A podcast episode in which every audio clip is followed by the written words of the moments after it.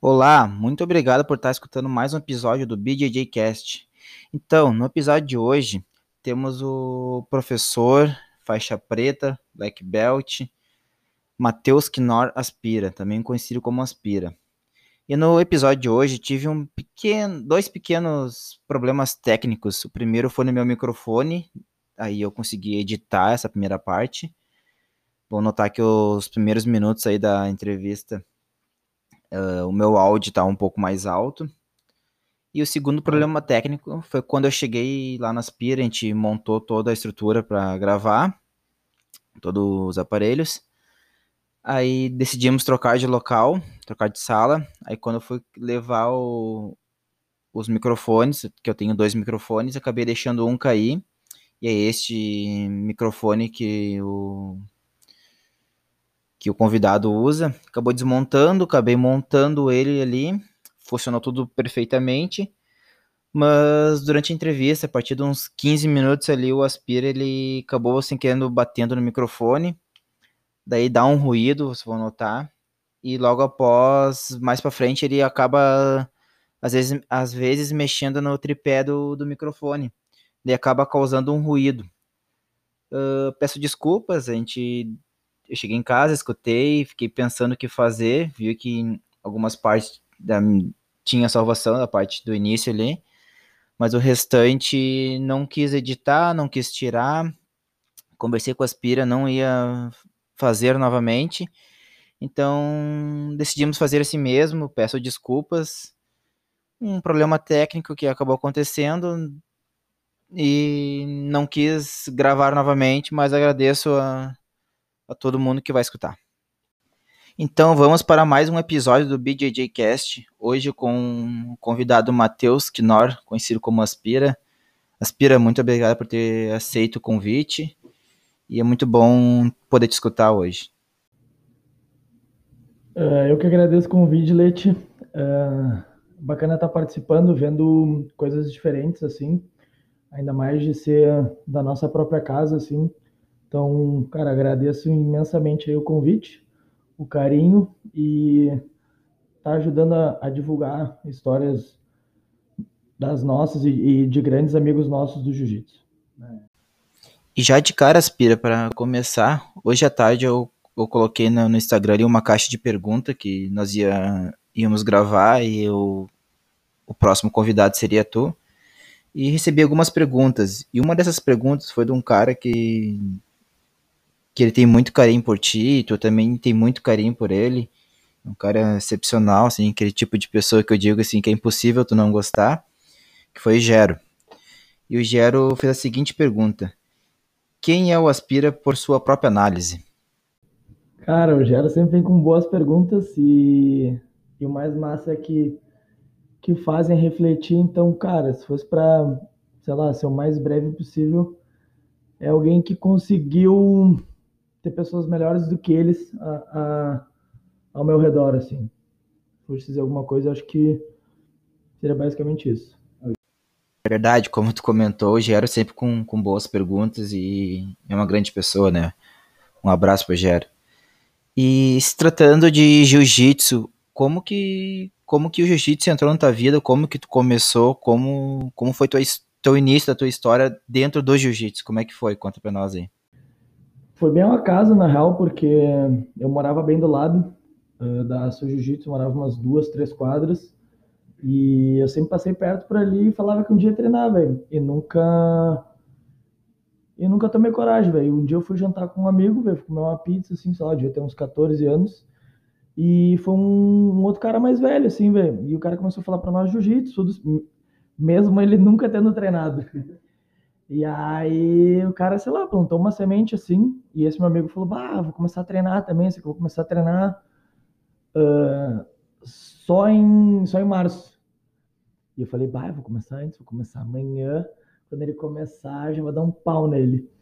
E o interessante é que esse meu amigo nunca começou a treinar. Ficou só na história? Ficou só na história. E eu não. E era na sua matriz mesmo? Na, na matriz, no paradeiro. No paradeiro?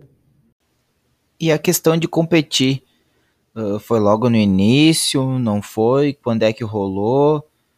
Uh, conta pra nós e como é que foi que, que aconteceu para te começar a competir? Na real, foram alguns pontos em comum. Uh, eu sempre fui muito competitivo, velho, desde, desde criança, assim, sempre curti fazer várias coisas. Então, sei lá, joguei CS competitivo por um tempão. E naquela época, aquela Jiu-Jitsu tinha uma vibe de competição muito grande, velho. Tinha vários campeões, era um clima muito bom nesse aspecto. Então, meio que juntou a fome com vontade de comer, velho. Alguém que que naquela idade, com 15, 14, 15 anos, uh, precisava alguma coisa para estar tá ocupando um bom espaço do dia, véio, produzindo alguma coisa. Alguém competitivo e num ambiente que propiciava, véio. Então, sei lá, foi tudo desde o início, meio junto. Então já tava ali com, sei lá, 3, 4 meses no meu primeiro campeonato. Ah, logo de... E como é que foi o resultado? Lembra? Tomou pau. Tomou pau. Também 9 a 0 com todos meus colegas de aula olhando. Ai. Fiz uma vantagem só. E saiu feliz, né? Não. mas com vontade de voltar a competir. Ah, claro. A teimosia vem junto, mas isso aí é bem triste. E o resultado começou quando? Mais final da faixa branca ou já na azul começou? Cara, na real, velho, sei lá, acho que eu perdi meus 5, 6 primeiros campeonatos, todos finalizados no triângulo, menos essa primeira luta. E aí. Triângulo era teu karma? Era o karma, eu raspava de meio cair dentro do triângulo. E aí o Paradeda olhou para mim e falou: Cara, toda vez que tu tomar um triângulo no treino, tu vai pagar 10 fica pé. E tinha treino que eu pagava 120, 150, 200, o gasto ficou em dia. Bah. E ele, meu primeiro campeonato que eu ganhei, cara, eu saí de uns três triângulos. Então, demorou, demorou, sei lá, uns, uns 10 meses, mas eu lutava todo mês já. Ah. Então, sempre foi da, da competição mesmo. Sempre curti lutar. E a questão de dar aula, como é que foi? Quando é que rolou? Já conheço mais ou menos. Já, já vi comentários no, no Instagram esses dias. E como é que rolou? Cara, então meio que foi, foi bem sendo natural, porque eu passava muito tempo na academia, né? Ainda passo até hoje, sempre foi isso, desde que, desde que entrei assim. E comecei a achar umas brechas assim. Minha mãe sempre teve empresa, minha mãe sempre foi bem, bem empreendedora, então por mais que eu gostasse muito de treinar, eu sempre gostei bastante da parte do negócio. E a academia propiciava isso muito bem. E foi meio que natural, né? Não tem quem treina 4, 5, 6 horas por dia começa a se destacar um pouco. E como eu não tinha nenhuma condição financeira nem um pouco favorável, cara, eu fui me colocando em situações que, que começaram a rolar, assim. Então comecei a dar algumas aulas particulares para alguns alunos da academia como eu já estava auxiliando dentro da Drill ali, dentro da Sul, em, em alguns aspectos uh, o Paradeda me deu esse espaço.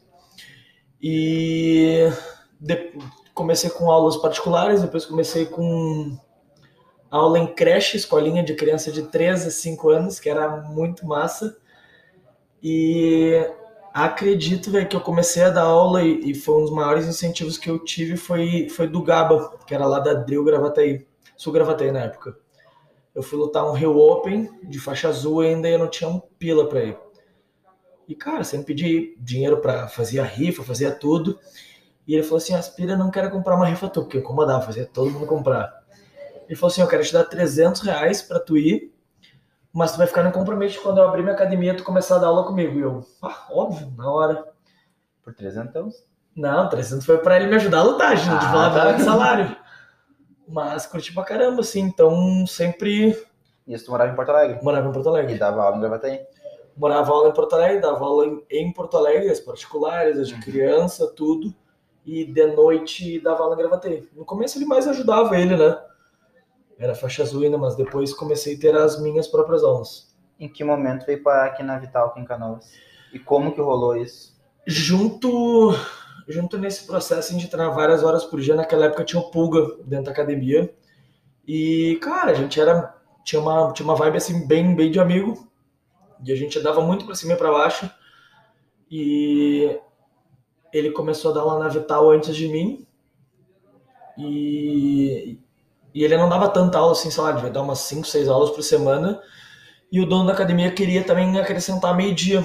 Aí ele viu também que eu gostava bastante de treinar, mas que eu também precisava dessa parte uh, mais financeira, mas que eu gostava também de dar aula. E, cara, me apresentou. E aí a gente começou a dar aulas no mesmo ambiente, eu meio-dia e ele de noite. Hum, E nisso a equipe foi crescendo, foi crescendo, foi crescendo. Isso como drill, como sul, como drill ali. Uh, na Ou só uma verdade, equipe. No começo, não lembro se já tinha virado drill, acho que ainda era sul, era sul ainda. E ele me levou pra lá, a gente ficou uns dois, três meses nisso e teve a saída dele da academia. E, acima de vez. e o bacana foi que, mesmo ele tendo saído da academia, a gente conseguiu dividir. Não tinha bandeira, ele era, era através dele as, as graduações dos alunos, mas eu poderia dar aula meio-dia mesmo não sendo da mesma equipe que ele, e ele dava aula de noite. Uhum. Então, os alunos eram separados, tudo, poderiam frequentar, mas, mas era uma, uma situação bem bacana. E qual foi o momento que tu decidiu fundar a tua bandeira? Isso veio junto com a. Já era preta já na época, né? Não, já era assim. Já era preta e foi a tomar a decisão pra te. Quando tu desligou da drill ou ainda não? O que aconteceu foi o seguinte, ah,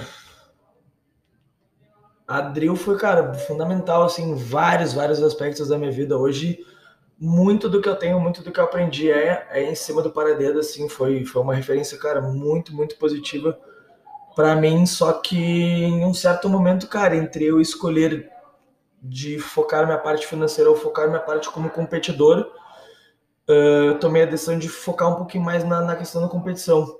Não, não que eu não tivesse esse suporte, mas eu tinha e tenho um pensamento que tem que estar treinando num ambiente propício para isso, pessoas que gostem de competir e tudo.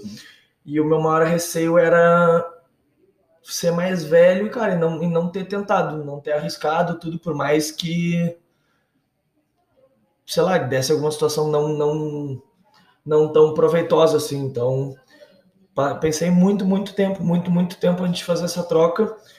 E aí eu fui conversar com o Mário. Então, acabei ingressando assim na equipe dele e tinha que tomar uma decisão, né, de o que fazer em relação à academia que eu já treinava. Ah, e foi massa que ele me recebeu muito bem e ele me deixou bem, bem à vontade, assim. Lembro até o que ele falou, falou, ah, Aspira, ah, a gente tem as questões das filiais, tudo, mas me respeitou muito bem de uma forma dizendo assim, de que como eu trabalhava da seriedade que eu trabalho, como tudo que eu tinha plantado, e ele viu isso de uma forma positiva, ele me deixou muito à vontade e até me incentivou de estar usando o meu próprio nome. Não era uma coisa que, que era um planejamento meu, sempre gostei de ter um nome de uma equipe que não fosse o nome de uma pessoa, porque quem convive aqui na academia sabe que eu sou só mais uma peça, mais uma engrenagem, não não roda sozinho, não é em cima de mim, nunca vai ser. Tem muita gente boa, tem muita gente que conspira para isso funcionar, então cara, não me arrependo de ser aspira, mas a galera que tá dentro sabe, mas quem tem quem esteja de fora e olha, acho que talvez tenha a mesma noção também que não é o aspira, é uma academia só com esse nome, Sim, sim. que não quer dizer que é o meu nome, né? Até isso vai o- na- nessa caixa de perguntas que eu coloquei no Instagram, o Paulo, pai da Mel, colocou ali assim, o que você pensa sobre atletas que, atletas que trocam de equipe atrás de um treino melhor? Então isso vai um pouco de encontro dessa tua, tua resposta. Eu não acho que nem a questão de um treino melhor, mas ah, acho que é um propósito, assim. Então, a Drill tinha um propósito, não nem de evolução, de coisa diferente. A Drill tinha um propósito muito bacana, veio ah, de uma organização mais organizada, mais estruturada, mais focada para o negócio, que hoje eu tento manter dentro da minha academia muito bem organizada. Eu acho que. Nessa questão de, de gestão, de cuidado com o cliente, cara, eles mandavam muito bem nisso. Isso é uma coisa que eu tentei pegar, mas tem que ter um certo descuido com o tipo de aluno que quer ser competidor, e isso é uma coisa que é o que me instiga, não digo em relação à minha empresa, mas eu digo a mim. Eu preciso ser colocado a, a prova, a desafio toda hora para me sentir vivo, então eu não tinha mais um grupo que favorecesse isso. Não que não tivesse um treino duro, tinha um treino duríssimo, mas ninguém queria ninguém queria ser mais ser dessa porradaria, mais entrar nesse ritmo de competição de alto nível. Não estou Uhum. dizendo que não tem um treino muito adequado, tem um treino muito bom, mas não é só jiu-jitsu, é todo um, um mindset, é todo um propósito junto, e os propósitos são um pouquinho diferentes. Eu me encaixava, me enxergava mais, ou achava que me enxergava, uh, com a vibe do Mário. Era alguém que eu já admirava demais, assim, e que mesmo admirando ele, foi uma surpresa assim, extremamente positiva estar tá ingressando na equipe dele da forma que foi. E, e o momento atual da tua carreira de, como atleta, já falando como, como atleta mesmo, que tu, tu procurou focar um pouco mais nisso?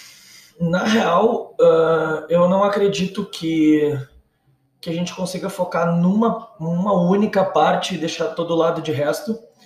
Então, acho que, cara, hoje de longe, de longe, assim, tô vivendo a melhor fase da minha vida, porque mesmo durante toda essa pandemia, cara, a academia tá organizada, meu casamento tá organizado, consegui casar, consegui fazer minhas coisas, consegui me mudar para Canoas, então consegui estar treinando no ritmo que eu gostaria, na intensidade que eu gostaria, tenho a, a, a rotina que eu gostaria de ter que me propicia, cara, ler, cuidar da minha mente, cuidar do meu corpo, fazer preparação física, me alimentar bem, poder treinar. E claro, né, eu não vivo de nenhum luxo, mas eu consigo sustentar o meu lifestyle, não é um lifestyle caro, né, também não é o mais barato do mundo, mas eu consigo fazer o que eu quero sem, sem ter um receio por trás. E tipo, ah, meu, daqui a cinco anos, daqui a três anos, daqui a quatro anos. Não se arrependido de nada.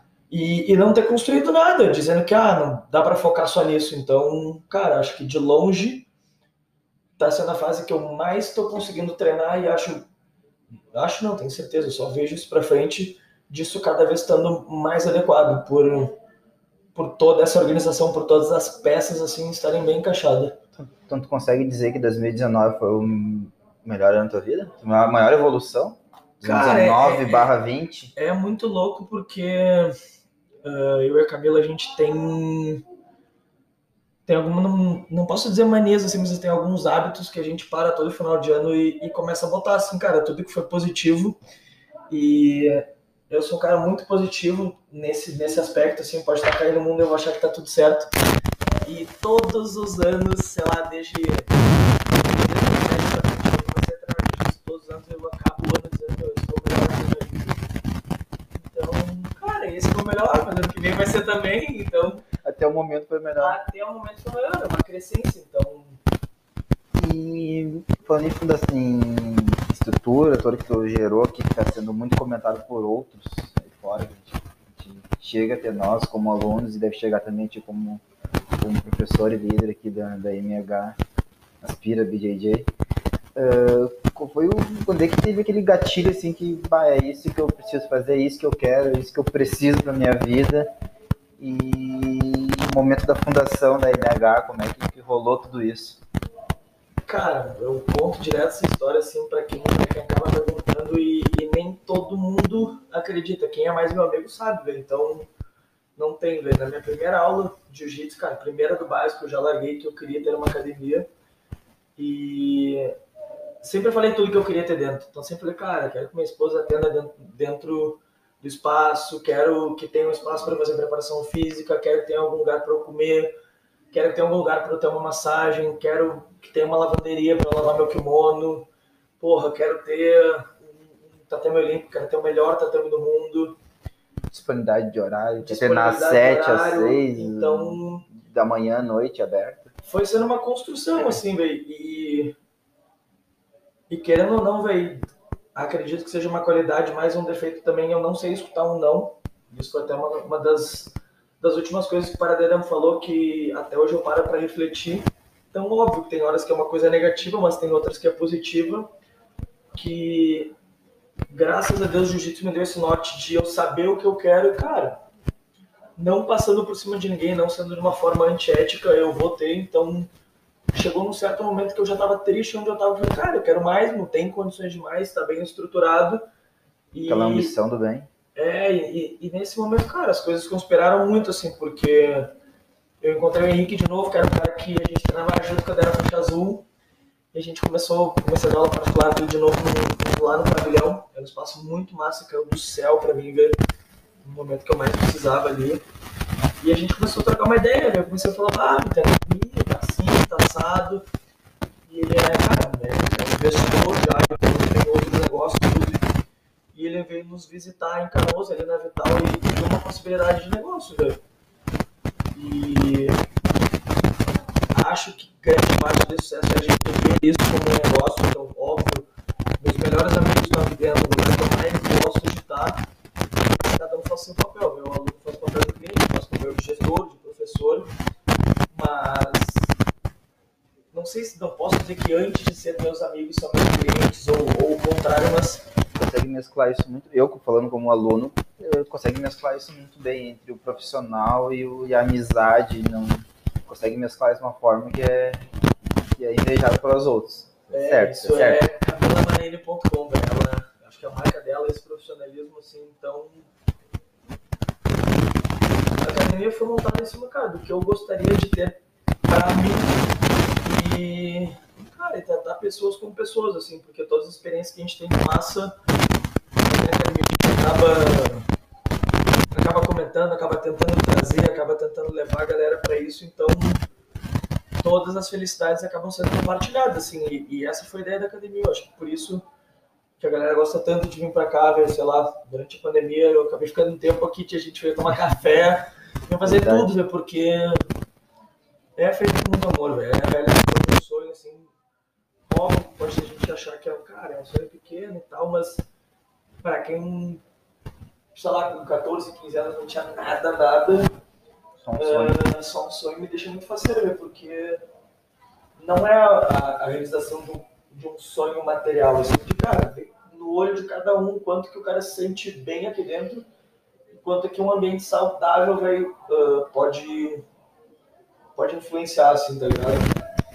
Contigo, assim, tu consegue muito mesclar o profissional com, com a amizade, tu consegue juntar um pessoal da Drill, da equipe A de Novo Hamburgo, num treino no sábado, ter 15 faixa preta, todo mundo treinando mesmo, não é um, aulão, alguém passando posição, é rola, é treino e todo mundo, uma vibe muito boa, uma amizade muito boa, tu consegue trazer os caras lá do Mário, os campeão mundial, e vir sair na mão com o pessoal aqui. Essa mescla que é, que é impressionante. Todo mundo comenta isso. Chega, chega de outras equipes para os alunos e a gente acaba te repassando. Então, essa mescla é, é impressionante que conseguiu fazer.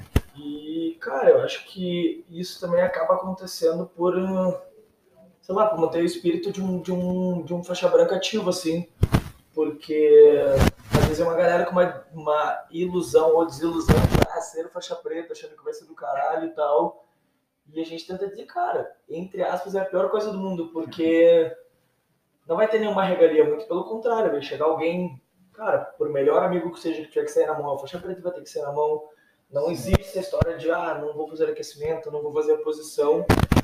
Acho que todo mundo entra entra muito fielmente ao seu papel, assim. Então, por que não trazer outras pessoas para treinar aqui? Por que, que eu vou me limitar a treinar só com meus alunos, cara?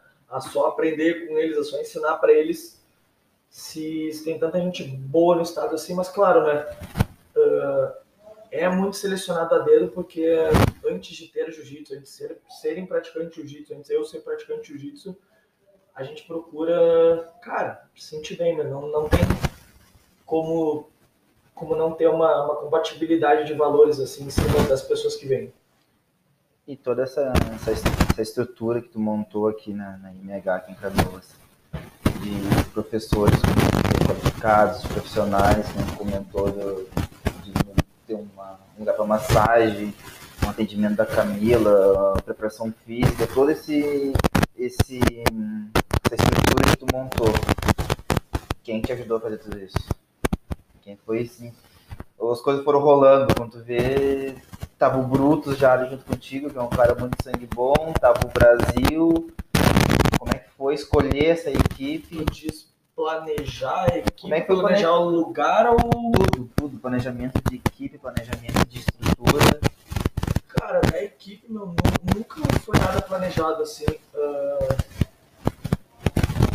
Volto a repetir, eu sempre gostei muito de compartilhar, pô, velho, gostei de ler isso aqui, ou eu gosto de fazer isso, o Barba, tu quer melhorar, eu acho que é por essa forma.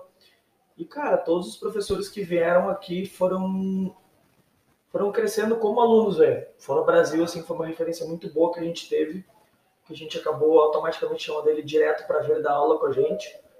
Mas, tipo, ele foi convidado para dar aula terça e quinta, nove e meia da noite, e hoje ele dá 20 horários por semana dentro da academia. Não é. A gente não tá procurando, sei lá, um professor. A gente primeiro acha as pessoas, primeiro quem e depois o que. Então, cara, sei lá, são. A gente vê assim, pô, alguém que gosta muito de servir, alguém que é muito educado, alguém que tem muita vontade de aprender, alguém que você dizer, cara, tem que ler um livro por mês sobre o que tu quiser só para conseguir se expressar melhor e essa, e essa, e essa galera for curtindo, vai vindo ao natural, vai entrar na tua equipe, velho. Então, hoje são três professores, quatro professores, perdão, e uns dez instrutores, só que, cara, tem alunos que passam tanto tempo aí na academia que a galera acha que é instrutor. José? A, a, a, casa do José, mas é isso, velho. Acho que é um encontro de propósitos, assim, então é normal ver um, um, cara que se dedica, que, que tem a mesma vibe que nós e ganha espaço. Não é uma panela fechada, nunca foi. Porque Vai acontecendo. Não, a nossa academia ela é uma mescla de muitas academias. Sim. Sei lá, eu dou aula 7, 8 anos, sei lá, nunca parei de fazer conta, mas a gente tem 18, 19 faixas pretas. Não, não teria tempo hábil, hábil para ter graduado Sim. nenhum deles do zero. Então, tem alguém de branca preta? Só o Zangado. Só o Zangado. O Zangado foi de branca preta, mas óbvio, né? Ele era aluno do Gava junto, mas exclusivamente meu. Acho que os primeiros, não sei, o Rodrigão, o Marcião. Mas. Então tem essa mescla, velho. Mas o massa que antes de qualquer coisa jiu-jitsu, tem os meus valores os valores da Camila, sendo pilares assim na academia. E é essa nossa forma, velho. Cara, graças a Deus tem toda essa galera se vendo da mesma forma. Sim. E o que tu acha que tá. Qual é o grande momento do jiu-jitsu gaúcho? Assim, tá, tá expandindo muito. Gente olhava 10 anos atrás, não tinha tantas academias como tem hoje, com, com muitos alunos, que nem é o nosso caso.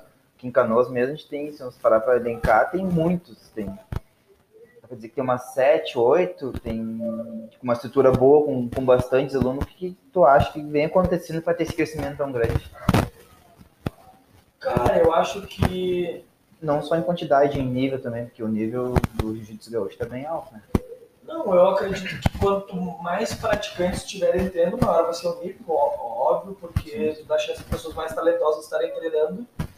E eu acredito que, cara, tá crescendo porque acho que vem do povo gaúcho, assim, já uh, sendo dedicado, mas tá tendo uma transferência, assim, de tratar o jiu-jitsu como empresa e, e ao, ao ponto que acaba tendo duas, três que são referência nisso, as outras acabam crescendo junto, porque é tudo muito exposto, né? Tem Instagram, tem isso, tem aquilo, então fica mais fácil de crescer quando tu vê alguém já grande, né? Então, volta a repetir, né? A é o que é. Primeiro, para ter visto um pouco, cara, de tratamento de pessoas, de como é que é a vibe que existe no Mario, que é uma coisa inigualável, ver o que o, o Mario consegue fazer assim, atenção que despende para cada uma coisa de outro mundo, ver tu realmente se sente querido, assim, escutando quando tu tem essa atenção e toda essa questão, cara, de profissionalismo que não, eu não vi, assim, alguém mais organizado, mais estruturado do que o Paradeda fazendo, fica mais fácil. Então, sei lá, a Adril fez isso, o Mário fez isso, o Johnny faz isso bem, o Giovanni faz isso bem, nós fazemos isso muito bem. A então, equipe A lá do Marcinho faz isso muito bem. A equipe A tem algumas equipes mais pro interior que mandam muito bem, o Paçoca uhum. manda bem. Uh, se eu não me engano, o Júlio Seco manda bem. A Lotus dos Anelados manda bem demais uhum. nesses, nesses princípios. Então, quando tu começa a ter casos assim, eu acho que, cara, fica muito mais fácil, meu. Não. Tem as suas particularidades, mas a estrutura é a mesma, né? É a mesma forma de tratar quando ah, não, é tratado assim, ou.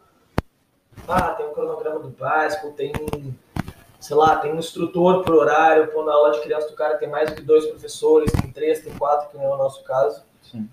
Então, tu começa a ver coisas que dão certo. Mas, óbvio, né? Isso vai do ponto que é onde eu enxergo que a academia é um negócio, não é onde eu junto meus amigos para treinar. Não, acho que todo tá mundo... montado na garagem, já tá saindo na mão. Cada um cara cuida muito bem do seu papel, velho.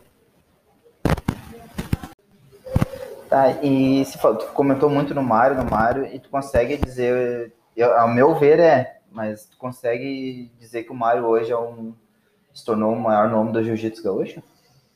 Cara, eu acho que fazendo essa pergunta, com certeza, porque eu acredito que nome no jiu-jitsu vai muito além de, ah, sei lá, números de títulos mundiais. E não tem, velho. O que o Mário fez e faz, ninguém fez, meu. Ele, por duas ou três oportunidades, foi a maior academia do mundo, uma única sede com o maior número de medalhas. Então, sei lá, se botar nos últimos 4, 5 anos, eu acho que tem mais de umas 70 medalhas de mundial. Teve um ano que com 18 atletas ele trouxe 16 medalhas. Tirando que, sei lá, hoje já tiveram, o mundial começou em 96, então tiveram 24 edições. Se eu não me engano, ele participou de 17 medalhando nas 17. Impressionante. impressionante. Então, acredito que de forma competitiva, talvez o Nicolas faça mais história do que ele nesse aspecto mas a história dele em si como professor, como atleta, como pessoa, assim, como difusor de jiu-jitsu, não vejo poucas pessoas fazendo ele assim, não, não só no Rio Grande do Sul, mas em toda a história ali. Ele conseguiu espalhar sedes pelo estado inteiro também, né? Tem Nova Prata, tem Lajeado, tem aqui, em Porto Alegre tem inúmeras uh, filiais, então ele conseguiu espalhar o, a Aliança Mário Reis pelo estado todo, pelo estado todo. Né? É, mas eu acho que a mais importante do que espalhar as filiais é porque, sei lá, usar o um nome é uma coisa, né? Mas sim, sim. espalhar a mensagem é muito foda. Eu acho que é o primeiro e único professor de jiu-jitsu ou academia de jiu-jitsu que fez um documentário em cima do Mundial que teve mais de um milhão de visualizações. Então, é muito nítido, velho. Eu acho que vem também ao encontro disso a forma como ele se posiciona, alguém que tenta evoluir demais, assim, nessa questão de como tentar fazer o melhor aflorar no outro, assim, então e principalmente se permitir, assim, cara, mostrar mostrar alguém com emoções, assim, tu vê dentro do jiu-jitsu todo mundo querendo dizer, ah, sou foda, e, e eu não choro, e eu não sorrio e tal, e Cara, é muito louco, meu. Tu já vê vídeo de muita gente dizendo que não tem como explicar, não tem como explicar, meu. Às vezes o cara te recebe. Tu não, mas o treino todo com um abraço e, e é uma coisa absurda, meu. É de outro mundo, assim. A. Como ele serve ao propósito dele, tá ligado? É alguém que acho que encontrou muito assim qual é o seu propósito e, meu. Faz com maestria. Ele é muito fã, sou muito fã. É, dá pra ver pelo pelo que ele passa pelas redes sociais, assim, deve ser 10% do que ele é mesmo, e ali já consegue transmitir uma coisa que é, que é impressionante. E, e falando já, tu comentou Nicolas, e, e lá o, a equipe é muito forte, né? Como que é treinar no meio de, de, de tu olha assim, meu Deus, é um lá que o outro que não é medalhista mundial, o resto é um nível muito alto, de todas as faixas, todas as faixas. Cara, se eu falar que é só irado, é mentira, meu, porque no primeiro ano que eu comecei a treinar com o Mário, eu me lembro que ele largava o meio do treino, todo mundo vai vir treinar com medo, velho. Porque são várias dinâmicas diferentes no treino, então não existe alguém que bata em todo mundo, não existe alguém que apanha de todo mundo, porque a estrutura do treino não permite isso, então. Cara, é muito massa, porque são, é um ambiente que eu nunca vi em lugar nenhum sei lá, tu bate alguém, tu apanha, apanha de alguém, tu não tá bem, mas é um grupo tão blindado, velho, que tu não vê ninguém reclamando que tá cansado, eu nunca vi ninguém pedir pra não rolar, eu nunca vi ninguém dizendo, ah, tu viu que na outra academia estão fazendo isso, ou tu viu o que o outro cara fez. Tem, meu, o treino é o treino. E, e é isso, velho, tipo, não, não, quem tá na frente não olha do lado, meu, e eles não olham do lado de nenhum, velho. Aquilo ali é, é bem organizado, tudo foi muito trabalho para chegar ali. É, é muito trabalho, mas o, o, mais legal de tudo é, é ver que eles valorizam estar ali dentro. Todo mundo sabe que ele é o melhor time do mundo, então. Pra que perder tempo falando do outro, tá ligado? Sim. Tá, e falando nós aqui, da, do Aspira BJJ pra dentro. Nossa equipe é. Ela é muito forte todas as faixas também, né? E esse ano mesmo ia ter vários. Ia ter tu, o Brasil, Mel e Damo, mais alguém que lutar o brasileiro. Acho que seriam esses quatro. Cara, não sei Mas... se não, não, tem muito como prever, né? Eu acho que o ano foi acabado de é, forma precoce, assim. Foi, né? Mas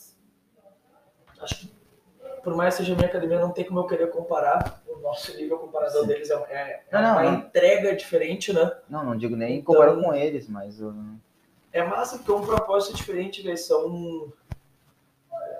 São pessoas que buscam na competição, assim, uma evolução numa vida total, assim. Então, cada um no seu porquê, assim, cara, eu admiro demais.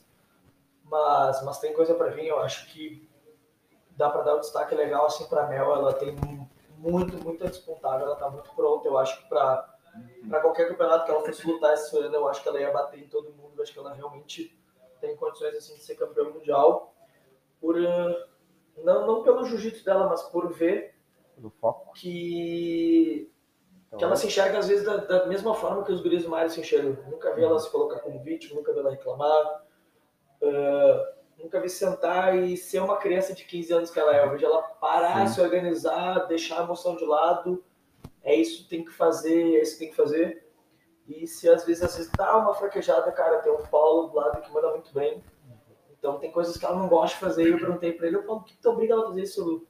E, cara, porque tem muita coisa que eu também não gosto de fazer, eu tenho que fazer, meu. Ela vai fazer, faz bem pra ela e pronto, velho. Então é massa ter alguém dando norte assim, mesmo sendo com o seu próprio filho, cara, mesmo sendo desprazeroso, mas ensinando, velho, criando um, criando um filho assim pra vida, meu. Não tem.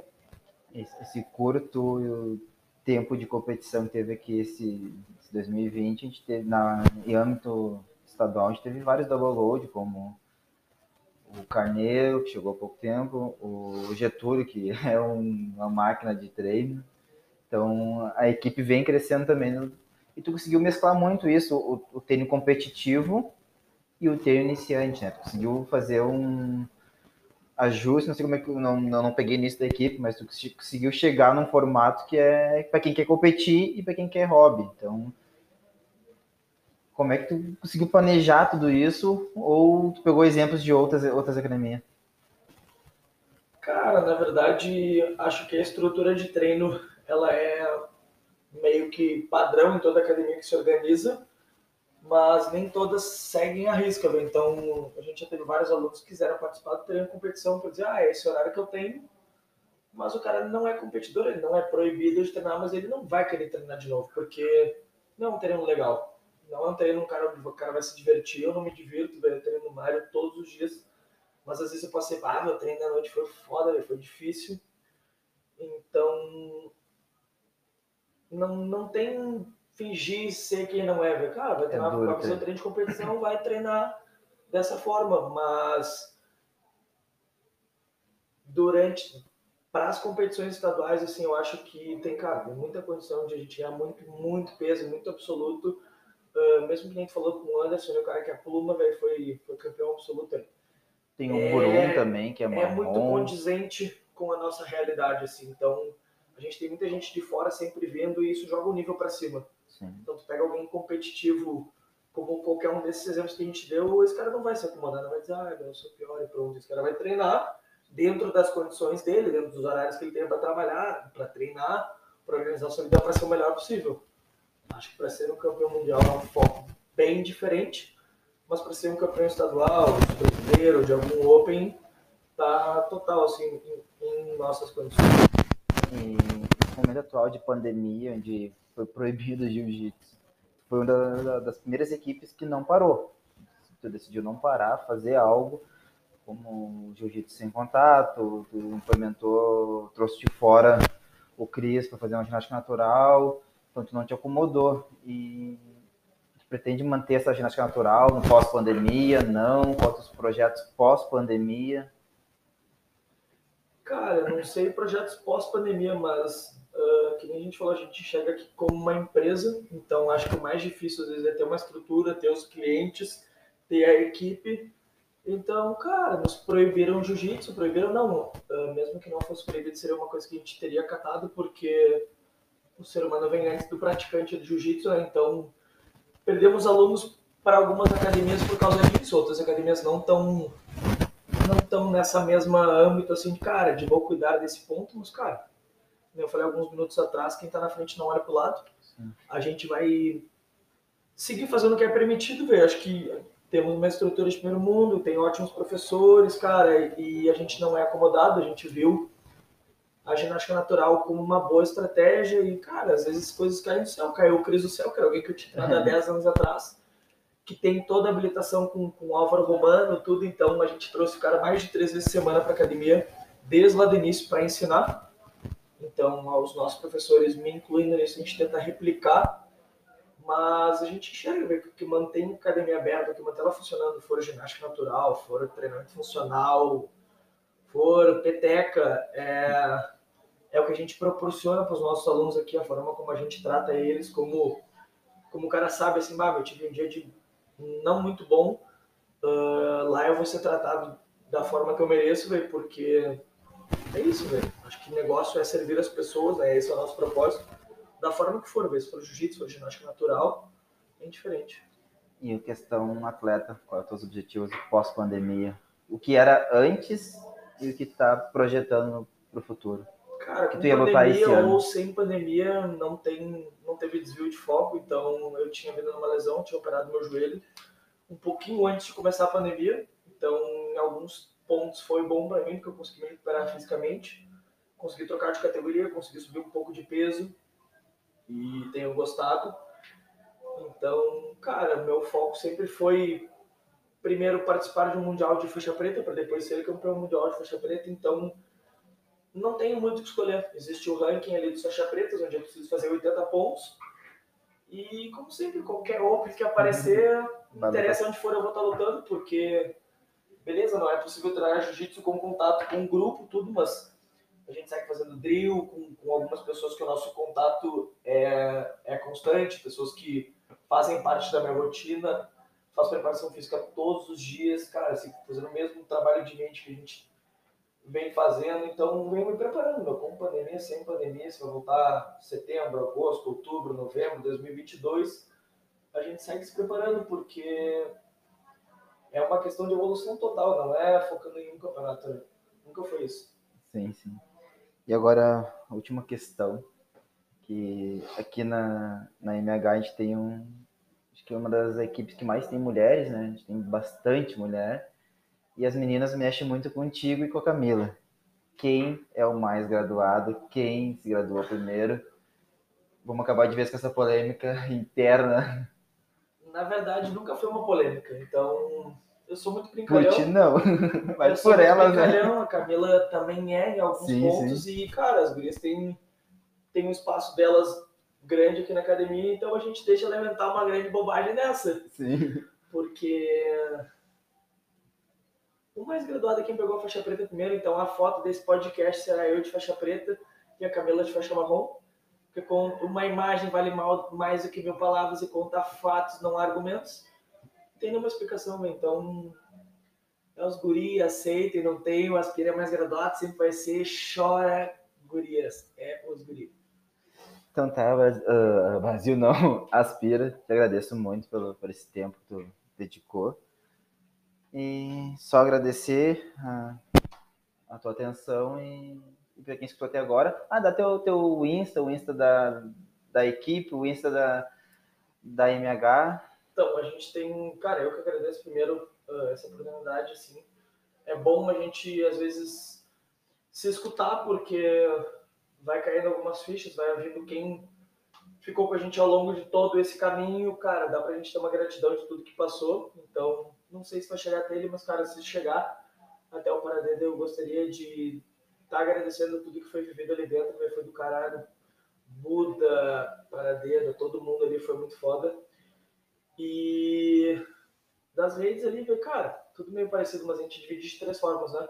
O meu pessoal, Matheus Aspira, uh, só voltado ao jiu-jitsu, Aspira BJJ, e só voltado à parte da nossa academia uh, de treinamento funcional e das outras modalidades, que é a MH Sports Club. São esses três.